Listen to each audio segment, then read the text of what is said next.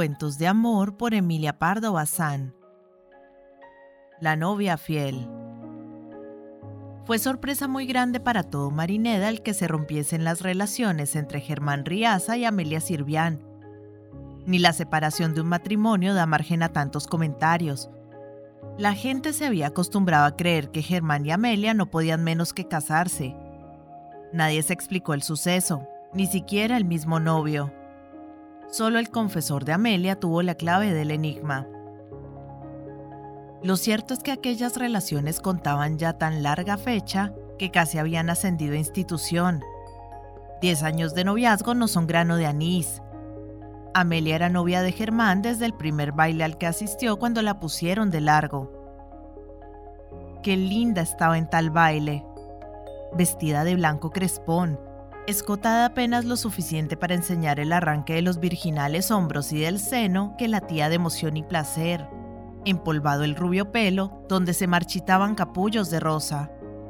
Amelia era, según se decía en algún grupo de señoras llamachuchas, un cromo, un grabado de la ilustración. Germán la sacó a bailar, y cuando estrechó aquel talle que se cimbreaba y sintió la frescura de aquel alito infantil, perdió la chaveta, y en voz temblorosa, trastornado, sin elegir frase, hizo una declaración sincerísima y recogió un sí espontáneo, medio involuntario, doblemente delicioso. Se escribieron desde el día siguiente, y vino esa época de ventaneo y seguimiento en la calle, que es como la alborada de semejantes amoríos. Ni los padres de Amelia, modestos propietarios, ni los de Germán, comerciantes de regular caudal, pero de numerosa prole, se opusieron a la inclinación de los chicos, dando por supuesto desde el primer instante que aquello pararía en justas nupcias, así que Germán acabase la carrera de derecho y pudiese sostener la carga de una familia. Los seis primeros años fueron encantadores. Germán pasaba los inviernos en Compostela, cursando en la universidad y escribiendo largas y tiernas epístolas. Entre leerlas, releerlas, contestarlas y ansiar que llegasen las vacaciones, el tiempo se deslizaba insensible para Amelia. Las vacaciones eran grato paréntesis, y todo el tiempo que durasen ya sabía Amelia que se lo dedicaría íntegro a su novio. Este no entraba aún en la casa, pero acompañaba a Amelia en el paseo, y de noche se hablaban, a la luz de la luna, por una galería con vistas al mar. La ausencia interrumpida por frecuentes regresos, era casi un aliciente, un encanto más, un interés continuo, algo que llenaba la existencia de Amelia sin dejar cabida a la tristeza ni al tedio. Así que Germán tuvo en el bolsillo su título de licenciado en Derecho, resolvió pasar a Madrid a cursar las asignaturas del doctorado. Año de prueba para la novia. Germán apenas escribía, billetes garrapateados al vuelo, quizás sobre la mesa de un café, concisos, insulsos, sin jugo de ternura. Y las amiguitas caritativas que veían a Amelia ojerosa, preocupada, alejada de las distracciones, le decían con pérfida burlona, Anda tonta, diviértete. Sabe Dios lo que él estará haciendo por allá. Bien inocente sería si creyeses que no te la pega. A mí me escribe mi primo Lorenzo que vio a Germán muy animadito en el teatro con unas. El gozo de la vuelta de Germán compensó los sinsabores. A los dos días ya no se acordaba Amelia de lo sufrido, de sus dudas, de sus sospechas. Autorizado para frecuentar la casa de su novia, Germán asistía todas las noches a la tertulia familiar y en la penumbra del rincón del piano, lejos del quinque velado por la sedosa pantalla, los novios sostenían interminable diálogo buscándose de tiempo en tiempo las manos para trocar una furtiva presión, y siempre los ojos para beberse la mirada hasta el fondo de las pupilas. Nunca había sido tan feliz Amelia. ¿Qué podía desear? Germán estaba allí y la boda era asunto concertado, resuelto, aplazado solo por la necesidad de que Germán encontrase una posicioncita, una base para establecerse. Una fiscalía, por ejemplo. Como transcurriese un año más y la posición no se hubiese encontrado aún, decidió Germán abrir bufete y mezclarse en la politiquilla local, a ver si iba adquiriendo favor y conseguía el ansiado puesto. Los nuevos quehaceres le obligaron a no ver a Amelia ni tanto tiempo ni tan a menudo. Cuando la muchacha se lamentaba de esto, Germán se vindicaba plenamente. Había que pensar en el porvenir. Ya sabía Amelia que un día u otro se casarían y no debía fijarse en menudencias, en remilgos propios de los que empiezan a quererse. En efecto, Germán continuaba con el firme propósito de casarse así que se lo permitiesen las circunstancias.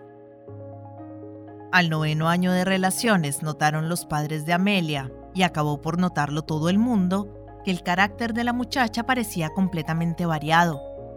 En vez de la sana alegría y la igualdad de humor que la adornaban, mostrábase llena de rarezas y caprichos, ya riendo a carcajadas, ya encerrada en hosco silencio. Su salud se alteró también, advertía desgana invencible, insomnios crueles que la obligaban a pasarse la noche levantada, porque decía que la cama con el desvelo le parecía su sepulcro. Además, sufría aflicciones al corazón y ataques nerviosos. Cuando le preguntaban en qué consistía su mal, contestaba lacónicamente, no lo sé. Y era cierto, pero al final lo supo, y al saberlo le hizo mayor daño. Qué mínimos indicios, qué insensibles pero eslabonados hechos, qué inexplicables revelaciones emanadas de cuanto nos rodea hacen que sin averiguar nada nuevo ni concreto, sin que nadie la entere con precisión impúdica, la ayer ignorante doncella entienda de pronto y se rasgue ante sus ojos el velo de Isis? Amelia, súbitamente, comprendió.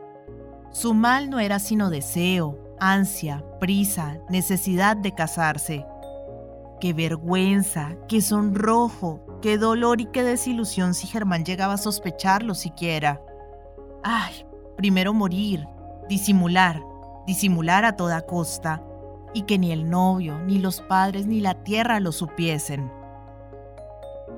Al ver a Germán tan pacífico, tan aplomado, tan armado de paciencia, engruesando mientras ella se consumía, chancero mientras ella empapaba la almohada en lágrimas, Amelia se acusaba a sí propia, admirando la serenidad, la cordura, la virtud de su novio. Y para contenerse y no echarse sollozando en sus brazos, para no cometer la locura indigna de salir una tarde sola e irse a casa de Germán, necesitó Amelia todo su valor, todo su recato, todo el freno de las nociones de honor y honestidad que le inculcaron desde la niñez. Un día, sin saber cómo, sin que ningún suceso extraordinario, ninguna conversación sorprendida la ilustrase, acabaron de rasgarse los últimos sendales del velo. Amelia veía la luz. En su alma relampagueaba la terrible noción de la realidad, y al acordarse de que poco antes admiraba la resignación de Germán y envidiaba su paciencia, y al explicarse ahora la verdadera causa de esa paciencia y esa resignación incomparables, una carcajada sadónica dilató sus labios, mientras en su garganta creía sentir un nudo corredizo que se apretaba poco a poco y le estrangulaba.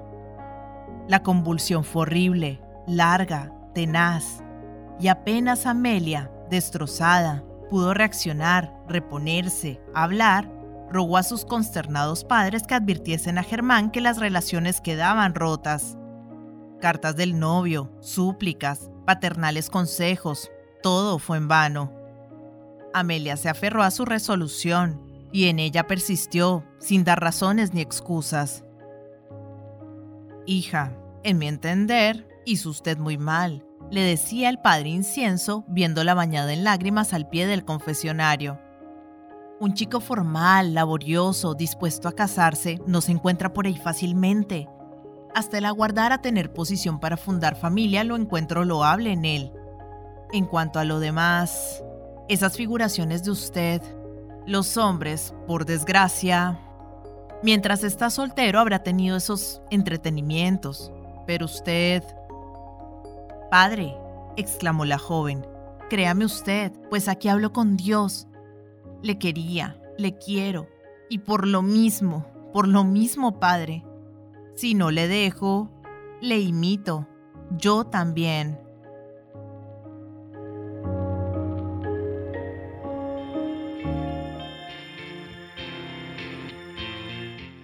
Hola gente, ¿cómo están? Mi nombre es Carolina, yo soy la voz de Audiolibros Leyendo Juntos. Este es un hermoso proyecto que pretende poner un poco de buena vibra y felicidad allá afuera, acompañando a las personas en su cotidiano con diferentes tipos de lectura, desde aventura, suspenso, terror, cuentos para niños, autoayuda, meditaciones, en fin, lo que se les ocurra. Espero que hayan disfrutado del audio. Para mí es todo un honor que compartan su precioso tiempo conmigo. Y ya saben, abajo del audio siempre está la famosa y mágica cajita de descripción donde pueden encontrar cosas tan fascinantes como mis redes sociales. Si quieren comunicarse conmigo, si quieren dejarme un mensaje, si quieren preguntarme algo, sugerirme algo o si no les gustó y simplemente quieren quejarse, siéntanse libres de ir y expresarme todo lo que crean necesario. Pero si realmente les gustó el audio y me quieren apoyar, pueden pasarse por YouTube y seguirme y darle un me gusta a todo lo que disfruten. Ya si les caí súper bien, pueden dar una vueltica por Patreon, donde me pueden ayudar como las personas de apoyo y las personas incondicionales que por el valor de uno o dos cafecitos al mes me están apoyando un montón y me ayudan a seguir adelante. Y si vives en Argentina, te dejo los vínculos de Mercado Pago y de Cafecito. Por ahí también me puedes ayudar, si quieres. Quiero agradecerles el haber llegado hasta este momento del audio y espero que nos veamos pronto para pasar el rato leyendo juntos. Muchas gracias. Chao.